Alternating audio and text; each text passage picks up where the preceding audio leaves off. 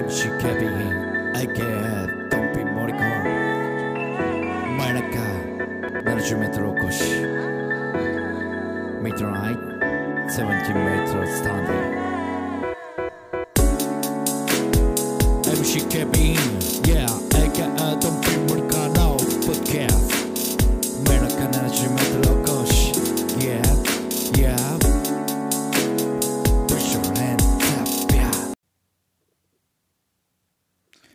MC ケビン AK ドンピー森川の真夜中 70m おこしでございます。えー、今日はですねまあちょっとね間空きましたけどもうんまあ元気にやっております。元気にやっておりますと言いますかね、えーまあ、元気にやってるんですけどもえー今日はですねまあなぜあまり喋ってこなかったのかっていうところをまあ喋りたいなと思います。ちょっとね長くなるかもしれないんですけどもまああの聞いていただきたいな聞いていただきたいなというかまあまあ途中でねもう長いなって思ったら別にやめてもいいんですけどもはい、えー今日はですね、えードンピン森川の、まあ、お笑い論お笑い論っていうかお笑いまあ今までこうね影響を受けた人とか、え何が好きだったかとかいうことをですね、まあ、ちょっと紐解いていこうかなと、まあ、なぜ今まで喋ってこなかったのかなっていうのもありますしうん。まあ結局避けてたというかねうんなんかこう一番の核の部分とかでねでまあその核をやっぱりねこう喋ってしまうとちょっと恥ずかしいっていうのもあるなとか いうふうには思ったりして。であとはなんかこう泥臭くなりたくないみたいなねえーまあ、例えば音楽のこととかその他いろんな話をする時にこうスマートでありたい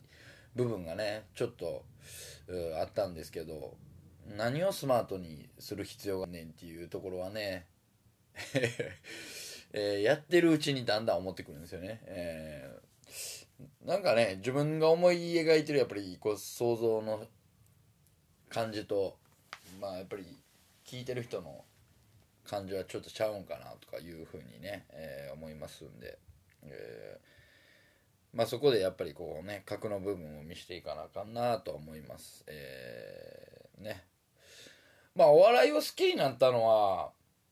うん自然な流れなんですかね。まあそのなんていうんですか。まあ周りの人から言われるのはやっぱり大阪人大阪に生まれてね笑いの文化が、うん、身近にあるっていうところですよね。であんまりねこう自分で深くは考えたことなかったんですけどね今まで、えーお笑いするっていうところに立つまで。自分がどれだけの影響を受けてきたかって振り返ることなんてあんまりなかったんでまあいい機会かなとは思うんですけどもまあ多少なりともねイラブクラゲのポッドキャストで、えーまあ、相方のジョーズイ君とはそういう話もちらほら何回かね、えーポッドキャスト内ではしてますけどもまあこと一人としての感じですよね。まあ、それにおいてこう、ん、まあ理想というか自分が好きだったお笑いをまあここだけちょっとねあの思っといてほしいんですけどもやっぱり影響を受けたお笑いとまあ、えーじゃあ芸人を、まあ、10年ほどやらせていただいた中で自分がやりたいお笑いであったりいいまあできないいいお笑いっていうのがねだんだんねやっていって分かるんですよ。うん。これってねあんま音楽とかやったらないんちゃうかなとか思うんですけどね。なんていうんですかその新しく興味があって作っていくっていうことに対してはあると思うんですけれども。もともとじゃあなんていうんですかうんフォークをとかが好きならやっぱり自分が作る曲調ってフォークとかになってくるのかなと思うんです。そのできないとかがあんまりないのかなっていう。うん。まあ多少なりともね歌う人にとっては声質がちょっとこういう曲調に合わないとかは あったりするんかなとか思うんですけども。まあだからそれに似てるのかなその何て言うんですか素人からしたら。えっ、とそのプロっていうところに対してほんまはなんかこう僕はよくあるんですけど女性の方の歌を歌いたいけどキーが合わないから泣く泣く歌えない。だから誰か歌ってよみたいな感覚なのかなってその素人の人からしたらねお笑い芸人さんっていうのは。うん。なんかそういうのはあるのかなと。自分ができないから余計見てしまうのかなっていうのはありますよね、まあ、ただそのじゃあその芸人になった時にあ俺はこういうお笑いはできないんだみたいなねえー、感じですよ。だからまあスポーツ選手で言うたら野球選手で言うたらねピッチャーやりたいけどねピッチャーとしての素質がないからホームラン打ちたいけどもホームランバッターではないからあこうスタイルを変えていくみたいなね、えー、まあ、そういった、うん、感じなのかなとは思うんですけども。でも曲がりなりにもみんなねやっぱりねホームランバッターエースを目指すんですよ。野球で言えば。うん。サッカーで言えばやっぱり点を取りたいんですよね。フォワードの選手になりたいんですよ、うん、でも自分はそうじゃないっていうところに達していくんですけども。で特に僕ら世代ってそうやったなと思うんですよね。なんかそれが絶対的なみたいな、えー、漫画の世界でも主役が、えー、そういった人だったりっていうね。でもこの2000年代入って、まあ、2010年ぐらいからなんかこうねいろんな多様ほんまに多種多様な感じ隙間産業っていうのはねうんあったなと、まあ、逆になぜ今までそれが知られてなかったのかとかね。例えば今サッカーで言うたらなんかこうサイドバックがこうね、えー、ゲームを作るんだみたいなあ論やったり野球で言えば2番バッターが最強論みたいなのが出てくるんですよ。うん、なんかね今までは4番エースやったのにみたいな。うん、だから先発よりもこう後ろのピッチャーの方がねこう位もだんだん上がってきてとかうんみたいなねこう多種多様化、まあ、そのポジションポジションによっての役割っていうのを体でフューチャーしていくみたいな感じがありますけども僕らの時はほんまそんなんなかったですからね。ってなった時にやっぱりえー、まあ、えー、今年39の年です。えー、ね、え、まあ、80年前半に生まれて、えー、ちっちゃい時にバブルがはじけた感じ見てる。だから幼少期がバブル期なんですよね。で、えー、こう、大人の世界っていうのを若干分かり出した時ぐらいにバブルがはじけてるんですよでまあ就職でいうたら氷河期世代なんか言われましたよやっぱり僕らが、えー、高校卒業した時にはもう景気なんてもう不景気のどん底ですからあ、まあ、そういったバックグラウンドもあるっちゃあるんですけどもやっぱ華やかな世界だったんですよねテレビの世界っていうのは。でやっぱりそこで君臨してたのは、うん、ダウンタウンさんであったり、えー、トンネルズさんなんですでまあ大阪に生まれて、えー、大阪に住んでますとやっぱりもう24時間チャンネル回したらまあ大体どの番組にも芸人さんは出てます、えー、しかも、えー、深夜番組であったら超若手って言われる芸人さんも出てきたりすると、えー、まだ全国では全然名の知れてないような芸人さんがあ出てくると。で僕らのちっちゃい頃ってねえー、まあそれがなかったですからね正直な話、えー、今みたいに。そんな1年目2年目の若手にチャンスが与えられるっていうのはもうほぼなかったですよね。うん、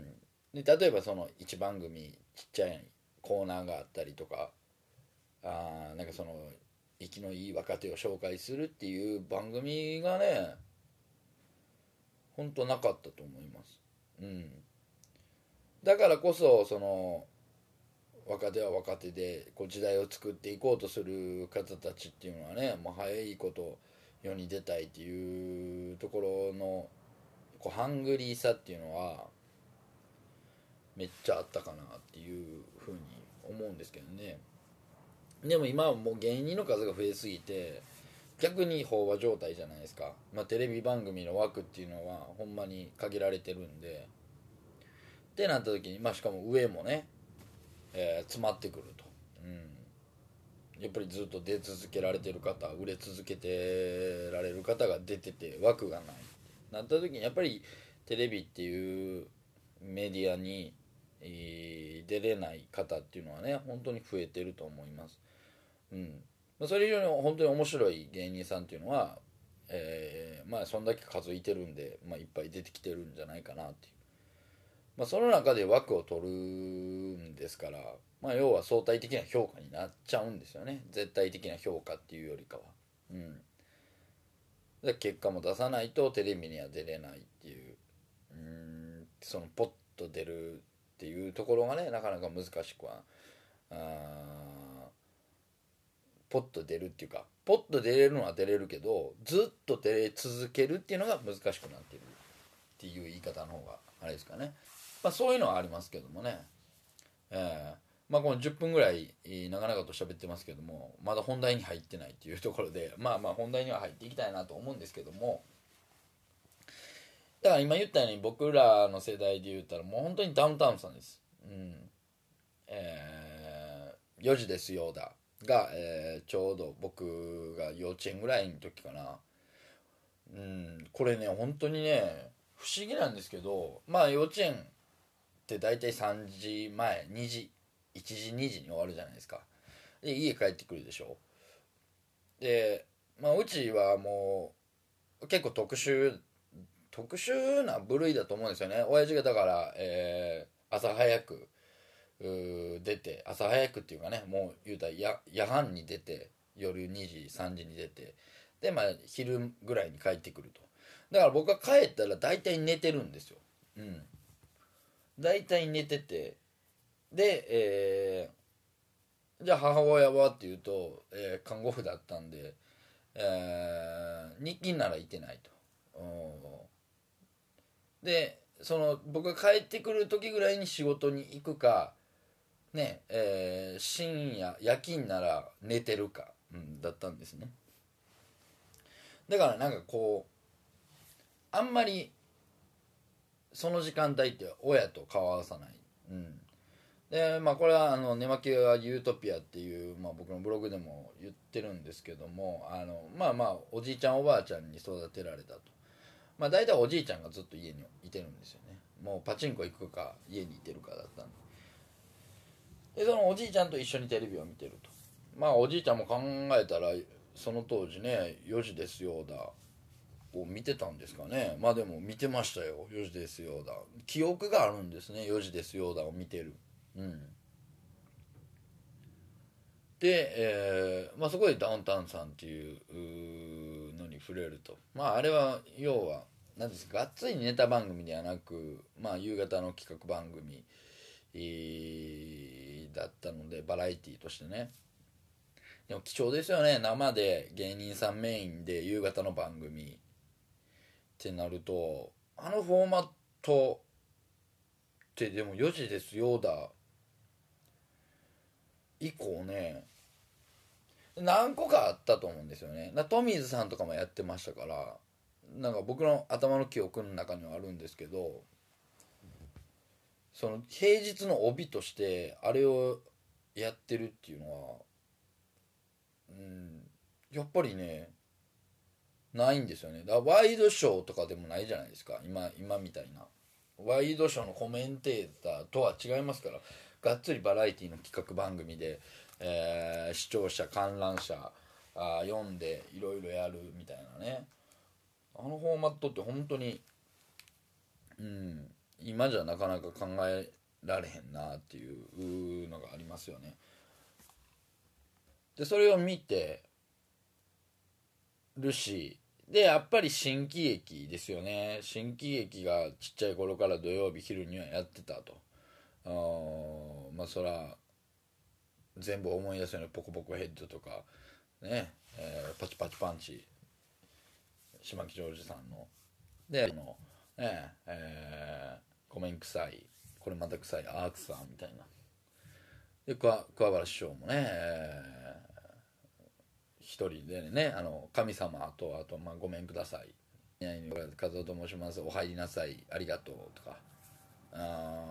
そういうのやっぱり覚えるんですよね。うん、まあ、そこがやっぱ大きいですかね。なんかこう幼少時代にそれを見ててそれをずっとやってたみたいな。でも今の子供とか見てても早い方だと思うんですけどね。そういうバラエティ番組が溢れてて YouTube もあってそういうギャグが流行るって。まあまあちっちゃい時はギャグっていうのが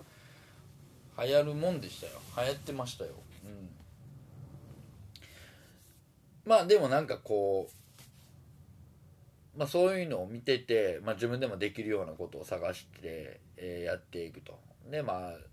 キャラ的にはおちゃらけてたんでまあ影響されるのはそういった感じですよね。でまあ小学校入って2年ぐらいの時から多分ゴッツが始まるんですよ。でその前ぐらいに、えートンネルズの皆さんのおかげです、えーでトンネルズの皆さんのおかげですはまあ言うたらパロディーコントがメインだったんですね。えーパロディーコントがメイン。だから要は元のドラマであったりまああのー仮面のリーダーとかも仮面ライダーのまあパロディじゃないですか。だ元があってのパロディいに対して、えーごっつい感じはやっぱりもうそのこうギトギト感がねはい。もう忖度なしのお笑い感があ非常にありましたよね。だから企画もんもそうですけど企画に対しても。うん。だあの時むちゃくちゃやってたんってやっぱりあの2組だと思うんですよね。だそれでまあどっちかというと僕的にはそのゴッツ始まる前にモトンネルズさんがおかげです。そしてまあ日テレで、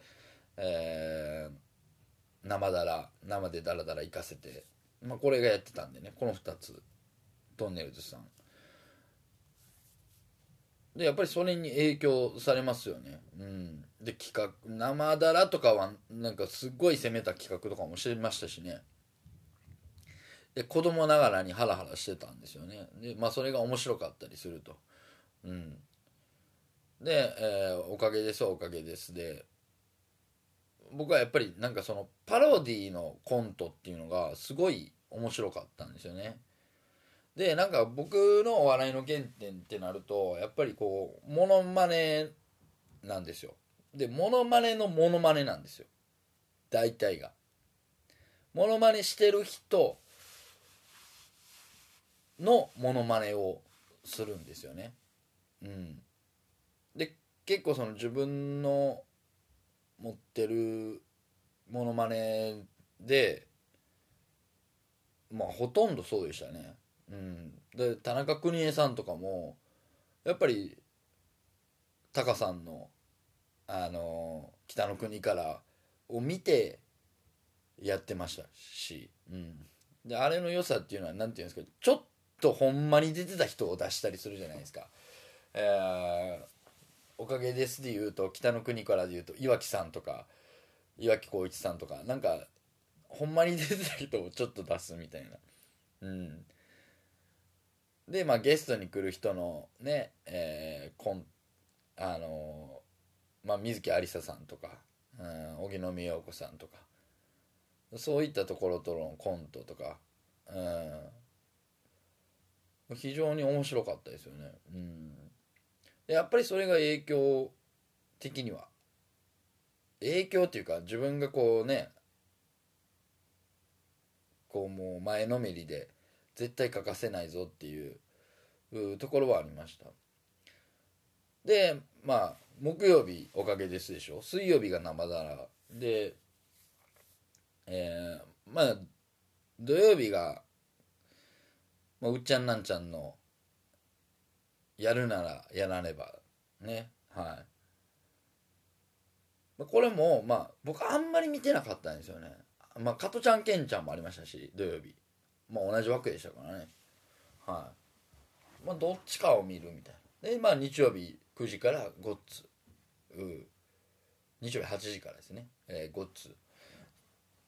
あの番組を日曜日8時にやってるっていうところのすごさですよね。今考えたら。ゴールデン分かりますけど日曜8時ですよ今で言うと「イッテ Q!」なんですよだからで「イッテ Q!」のあの枠にごっつい感じやってるっていうすごさはね、うん、今考えてもすごいなと思いますねでもやっぱりそのゴッツを見てえー、何なんでしょう？あのダウンタウンさんの凄さっていうところ。ってやっぱり子供ながらにはねあんまりね分かってなかったですけどダウンタウンめっちゃ好きっていう感じではありましたね。でまあそれを経てまあえっ、ー、とこっちではね大阪ではあのー、楽器がやってなかったんでやってない時期が多かったんですよ。今はやってますけどね。うん。でも楽器がやってない期間が多かったんですよ。で中学校なるぐらいにめちゃイケが始まるんですよ。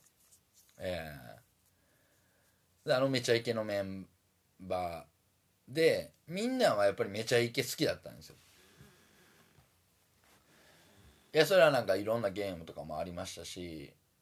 まあ、あの企画とかね、えー、ありましたけど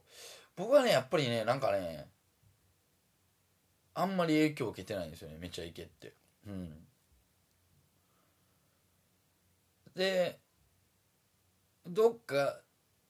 自分の中でですねなんかこううん何かこうナイナイさんとかそういうところに対しての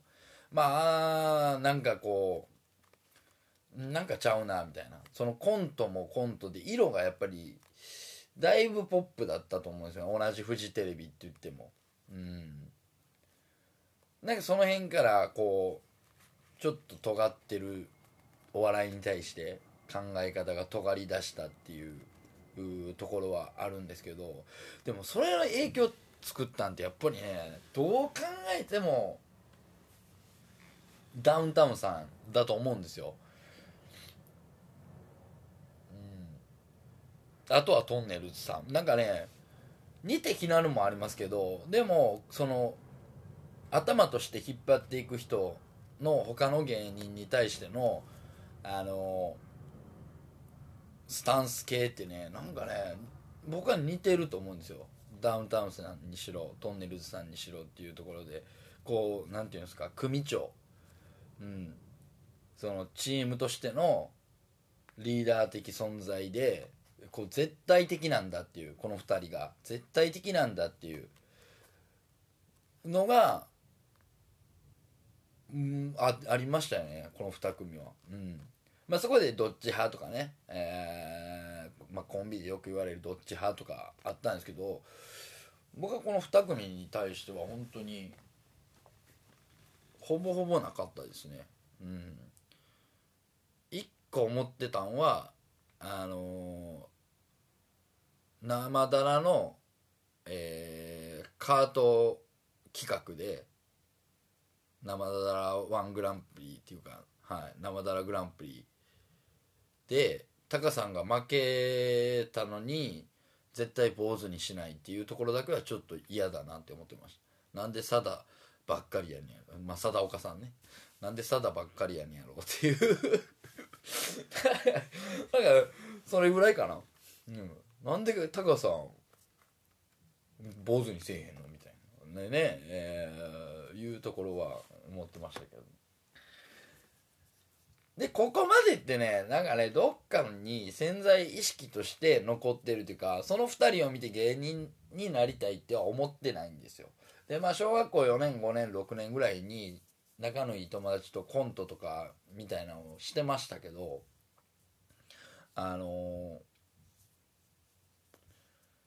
まあ別に自分がその作るっていう立場じゃなかったですしまあそれはね一貫としてなんですけどあんまりその作る側の人間じゃないなっていうのは改めてもうその当時からだったんですよね。でまあこういうことやってっていうところやこう祭り上げられてそういうキャラになっていくっていう部分ではうんなんか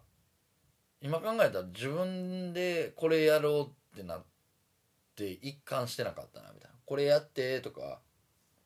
なんかその流れに乗ってやってたなっていうのはね、えーありますけども、まあ、それがこう変わり出すのが中学校の時なんですね。で中学校の時に何が変わったかっていうとまあ僕の全てって言ってもいいぐらいですね、えーすんげえベスト10っていうネタ番組が、えー大阪でやってたんですね、えーまあ、これは2丁目劇場に出てる芸人さんがまあ言うたら世代的にはい、えーダウンタウン世代の一つ下の世代になるんですね。で今でこそもうねえーいろんな番組出てはりますけども、まあ、千原ジュニアさん、まあ、千原兄弟さんですね。千原兄弟さんをトップとして、まあ、メインの MC として、えーまあ、その2丁目劇場に出てるメンバーたちが、えーネタを作っていくと、まあ、それはコンビでもいいですしユニットコントでもいいです、まあ、それで、まあ、お客さんの投票でこうオンエアされると、えーこう毎週。これをね毎週えー見とかないとなんて言うんですかね。毎週見とかないとこう友達の輪に入れないみたいな、まあ、それをどういう流れで作ったのか忘れましたけどもでもなんて言うんですかね。まあいろんなカルチャーが入ってくるじゃないですか。中学生で影響されるカルチャーが。いろんな角度から入ってきますよ、えーまあ、音楽であったり、まあ、それの流行りに乗ってなあかんとかそのファッションであったりとかあ、まあ、ですからやっぱりモテたいとかねなんかいろんな外見とかを気にするっていう中でやっぱ一番がねそのすんげえベスト10だったんですよね。で、まあ、結局すんげえが終わっちゃうのが2丁目劇場がなくなるっていうところだったので中3入ってすぐぐらいになくなるんですね。うん。まあ、これがね多分ね僕の人生上いけなかったのかなと思うんですよね。中3であの番組がなくなってしまったっていうところの不運さはありますよね。うん。でまあそこで見た芸人さんっていうのが今もやっぱり僕の中で礎になってると。うん。まあ千原兄弟さんしかりまあ、あの時のそうそうたるメンバーですよね。ジャリズムさん。えーまあ、ジャリズムさんって言ってもねわからない方もおるかもしれないですけどまあ、えー世界の鍋やつさん、まあ、今は桂サンドさんですね。と、まあ、おもろ山下さん、まあ、今あの芸能記者みたいなやつありますけど、まあ、ジャリズムさん、えーでメッセンジャーさん。まあいっぱいいますよ。中川家さん。ね。陣内さんケンコバさん。まあ当時で言うたらまあモストデンジャラスコンビっていうコンビ組んでましたし。うん。まあバーッとそうそうたるメンバーですよ。だからすんげえベスト10で言うとえー、12期ぐらいまでかな、うん、13期のヤバクさんが1年目かなんかでバンって入ってきたぐらいです。だか2期ぐらいまでかな。うん。最後の2丁目劇場世代がシャンプーさんなんですよ。多分シャンプーハットさんですよね。シャンプーハットさんが、まあ、一般で入ってきはったんで。うん、あの時は衝撃的でしたけどね。シャンプーハットさんの面白さっていうのは。なかなか大阪にはいなかった、うん、感じだったんであのトーンで。ね。でしかも顔もかっこよくて。めっちゃ売れると思ってましたけどね。はい。で当時やっぱりその2丁目世代2丁目メンバーが僕の全てだったんですよ。まあそこでやるコントのモノマネであったりまあ、えーそこでやったキャラが自分の中に入ってくるみたいな感じですね、まあ、その中でまあ好きだったのがえーまあ、灘木さんね、えーまあ、今でこそミュージカル俳優みたいなされてますけれども、まあ、r 1 2回チャンピオン取りましたけどもね、まあ、当時はねコンビスミス夫人っていうコンビで、えーツッコミをやってはったんです。でもねもツッコミがねおかしかったんですよもう。うん。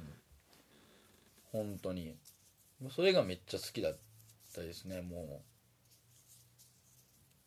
う。もうなんかねこう設定に入るう喋りとか一挙手一投足がめちゃくちゃ好きでしたね。まあほんで今でもなんていうんですか、まあ、いろんなそこやるっていう角度のモノマネとかされるじゃないですか。まあそれの最たるもんが、まあ、1回目の r 1で優勝した、まあ、あのビバリーヒルズハイスクールのあの青春白書のディラン・マッケイのモノマネですよね。うん。なぜそこをやるんだっていうところ。しかもなぜそれがこうポピュラーとして受け入れられるんだろうっていうところですよね。まああれは多分本当にまあそれ自体が灘木さんの凄さかなって。だモノマネをする人の面白いところってやっぱりこうあのあそこをやるんだっていう視点だったりするとか言われると思うんですけどもう一つ大きな要素として僕は知らないモノマネでも例えばやってる本人を知らないモノマネでも笑ってしまう。これがやっぱり一番だと思うんですよ。うん。まあモノマネとかでよく「ああすごい似てる」って言われるのが辛いみたいな感じで言われたりすると思うんですけどでもモノマネって本来は「ああすごい」みたいなね、えー感じじゃないですか。その本来は似てなければいけないみたいな、うん、それがモノマネなんですかね、まあ、携帯模写とかの感じですよね、まあ、それを多分だんだん覆していったのがあの世代なんですよ。僕の中で。であれをこう経て細かすぎてとかっていう、まあ、あのフォーマットができたんだと思うんですよ、うん、でもそうしないと無理なんですよ。多分。笑ってもらえないっていうか、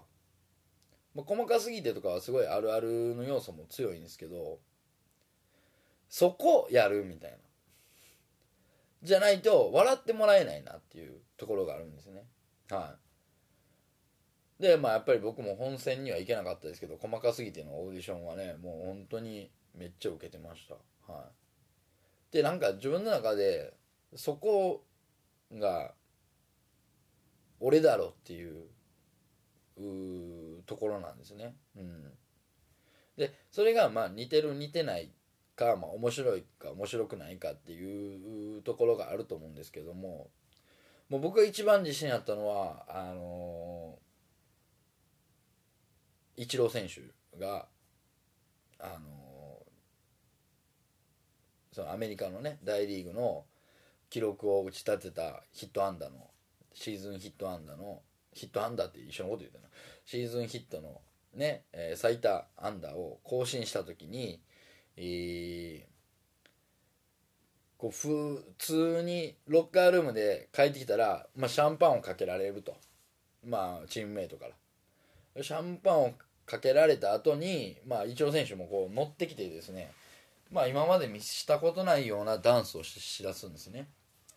えーそれがもう本当に僕的には面白かったんで、まあ、それを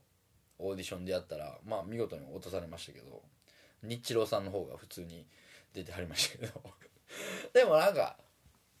そういうところかなと思うんですよね本当に。うん。どこ面白いと思うかっていうのが重要で。でまあこのモノマネの話がどこに着地するんだろうって思うかもしれないですけどやっぱりそこで2丁目のそのすんげえベスト10でもうモノマネかこれっていうぐらい面白かったのはまあ今のハリウッドザコシショウさんなんですよね。まあその時は G メンズっていうコンビを組んでてもうコントあの爆発コントっていうコントがあったんですけどえーどういうコントかっていうとまあなんかあのザコシさんがもう今と全然ほんまにクオリティは変わってないんです。えー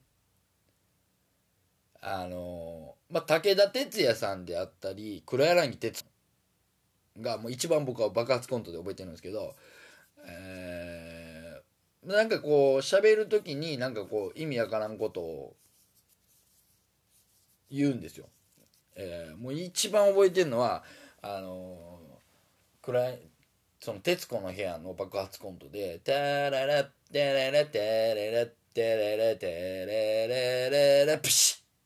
テレレテレレテレレテレプシッ」っていうねなんかねこうオープニングの曲調に「プシッ」とか言う言うんですよ。でそれがなんかこう爆発する手前の要素なんかもうただの癖なんかわかんないけどね。でまあどうもどうも「徹子の部屋」始まりました。黒柳徹子です。でこれもあのザコシさんが言うててで、えーゲストはってでまあ相方が静岡茶っ葉さんっていうんですけど、えー相方の静岡茶っ葉さんが「ゲストはこの方です」って言われた時に「どうもバービーボーイズのあのバービーボーイズのビーバーですっていうんかな。なんかね多分そうですよね。バービーボーイズのあバービーボーイズのバービーですって言うんですよでバービーボーイズっていうバンドがその時いたんですけどバービーさんなんていないんですよねまあまあまあなんか、まあ、そういうちょっとしたボケを入れてでまあ普通に喋ってたら途中で「うーボーン!」って言って後ろに吹っ飛ぶんですよ2人で。で爆発するっていうねもうねこう本当にね理論ってないじゃないですか。もうこうセオリーではこう説明できない 爆発コントっていうのがすごい面白い。面白かったんですよね。でもまあそれがモノマネの部類に入るかどうかは僕は分かんないですけどね、まあ、あとは立ってられへんコントとかね、えー単純にこう立ってられへんっていうオチなんですけど膝から落ちてね立ってられブーとか言って。今もやってることほんま変わらないですけどいやあの当時あの当時本当に衝撃的すぎてで中川家さんもほんまあの当時と変わってないんですよ。そのモノマネのクオリティで言うたらね、まあ、ネタに入れ込むようなやつとかあんなんはもうずっとあの当時からやってましたからタクシーのうんちゃんとかね。大阪のおばちゃんとかやらしいわっていう、うん、まあやらしいみたいな。あずっとやってましたしね。うん。でやっぱりあそこがもう本当に原点なんですよ。あれのも要はじゃあ俺は誰々やるわ俺は誰々やるわっていうのをなんかこうケラケラ笑いながらやってたんですよね。うん。です。もうあれを全てこうなんていうんですかろ過せずに自分に落とし込んでじゃあ自分ならどうするかっていう感じが完全に今の芸風だとほんまに思うんですよね。うんまあああいうことがしたかった自分ではできなかった、まあ、コンビとしてできなかったっていうのはあ大いにありますけど、まあ、僕の本当に全てと言っても過言ではないのがベスト10っていう番組かなっていう、まあ、そっからずっと、えー、千原兄弟さんが好きでうん。まあその千原兄弟さんがやってる番組はある程度見てるんですけどやっぱりねこの松本人志千原ジュニアっていうこの笑いの系譜っていうとこ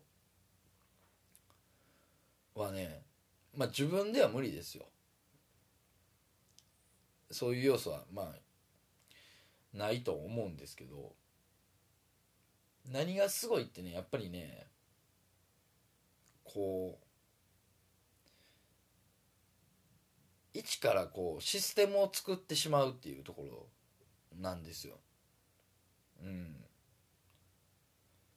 やっぱりこう企画制作っていう部分で全てやってしまいはるところ。まあそれは松本さんで言うたらもう何て言うんですか？数知れないんですよ。もうそれは言い出したら。まあ例えば滑らない話もそうですし。えー、何ですか？スペラライン話。一本グランプリ。まあ一本グランプリを簡単に言うと大喜利ですよね。まあそれは、ね、だから一人ごっつでやってはったことですよね。だあの中で言うと写真で一言。全部松本さんですよね。今普通に写真で一言とか。まあ大喜利に関してもそうですし。やってはりますけど。うん。まあその上を行くとあの分子師匠桂三枝さん。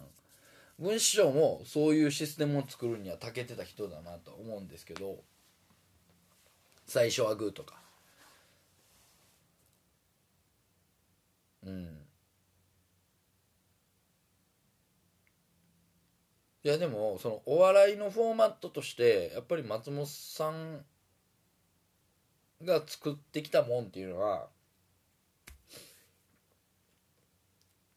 なんかその何がすごいってよく言うじゃないですか。こう AKB が何がすごいってその秋元康さんのコンセプトとして。そのクラスにいてそうな女の子をまあ集めたと、うん、そのめちゃめちゃモデルさんとかめちゃめちゃ可愛い人を集めたんじゃないと。クラスにいそうなやつらを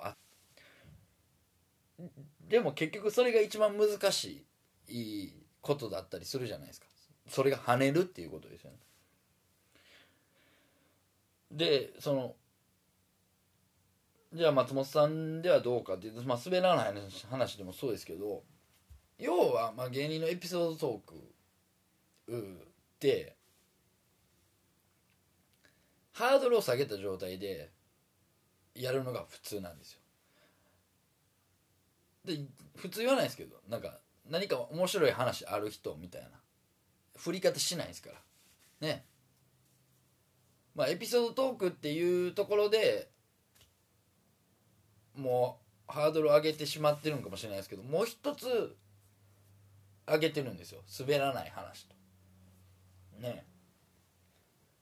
そこを超えていくみたいな。あ感じですよね。で「一本グランプリ」もその大喜利番組として何が違うかと。他の番組と。何が違うんだっていうところで言うとこうフォローがねないんですよ。あんまり。うん。でやっぱり大喜利フォーマットとしてえっ、ー、と回しの人がいてじゃあ大喜利の答えでその回しの人が膨らます。回しの人がまあこう糸を組んで、えー、あそういうことみたいな。まあ言うたらまあ見てる人の代弁者。まあツッコミですよね。ツッコミとしてこうやっていくっていうのが一番あベタなんですけどまあ一人ごっつでもそうですけどうん。それがまあまあそれをまあ松本さんが役割的にはやってはるんでしょうけどでもやっぱりこうハードルがだいぶ上がってるんですよね「一本グランプリ」にしても滑らない話にしても。うん。そのフォーマットを作りはったっていうのはあすごいですけどね。だ笑ってはいけないもそうなんですよね。うん。その笑ってはいけないっていう緊張感が見てる人のもこう面白いであったり、まあ、振りが効いてますよね。こんなことをやらんというのがもう大前提の振りじゃないですか、えーまあ、いろんな俳優さんとかが出たりしますけども。だってこんなことをやらないだろう。普段ねややるとこ見てないっていうところがもう大きな振りとなって、えー笑いを生んでるんですから。しかもそれを笑っちゃいけないみたいな。ああいうのを考えるのっていうのはすごいなと僕はね、えー思いますけどもね。本当に。うん。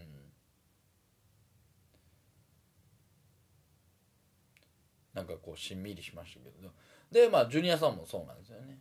うん。ことジュニアさんにおいては、まあ、松本さんがいてるんであんまり目立ってないんですよね。あんまり目立ってないんですけど今まああの動画のねサイトで見れたりすると思うんですけどもこれもずっと関西しかやってなかったんですけど今の若手が出てる、うん、あの千原ジュニアの「蔵王」っていうう番組なんですけど、まあ、あれもまあジュニアさんが考えてもともとライブでやってたと。ね、えー、椅子取りゲームして、えーまあ、椅子芸人がこう椅子取りゲームをすると、まあ、その椅子の上に、まあ、いろんなお題が書いてると。モノマネフリートーク、まあ、エピソードトークモノボケ大喜利みたいなのが書いてあって。で、まあ、椅子に座れなかった人が、まあ、自分では、まあ、この芸人やったら勝てそうやな。エピソードトークやったらこの芸人に勝てそうやなとか大喜利やったらみたいな座ってる人のところを指名できるみたいな。うん。まあまあその純粋にジュニアさんの考ええーなのかどうかっていうところはあれですけどでもやっぱり基本的にはジュニアさんの考えだと思うんですね。今までのジュニアさんを見てきたら。でジュニアさんのすごいところはやっぱりもうすぐ対応するところですよね。うん。まあそれは松本さんもそうなんですけどね。もう本当によう似てますよ。うん。タイプは違うんでしょうけどでもやっぱりその辺のところはもうめちゃめちゃ似てると思います、まあ、好きやからめっちゃ見てるっていうのもあるかもしれないですけど。ですぐ人が言ったことに対しての返しがもういいろんな引き出しがあるんでしょうね。でそれがあるんでねすっごい似てるなとは思うんですけどもやっぱり、うん、僕にとって、うん、その2人がやっぱりその、まあ、自分は絶対なれないけどもっていうところもありますけどもね。うん。まあ特にまあ僕は世代的に近いのがやっぱりそれこそジュニアさんなんでまあそれがジュニアさんになってくるなっていうのはあありますけども、まあ、時間を見てたらですねもう1時間ぐらい喋ってるので、まあ、この辺でね、えー終わりたいと思いますけどまた何かこうリクエストがあったらですねもっと深いところを、えーやっていきたいなと思います、えー今日はドンビ森川の、まあ、お笑い論というかね。うんお笑い論ではないですね。ただ単にこうお笑いが好きな 話というう感じでございます、えー長い時間お付き合いありがとうございました。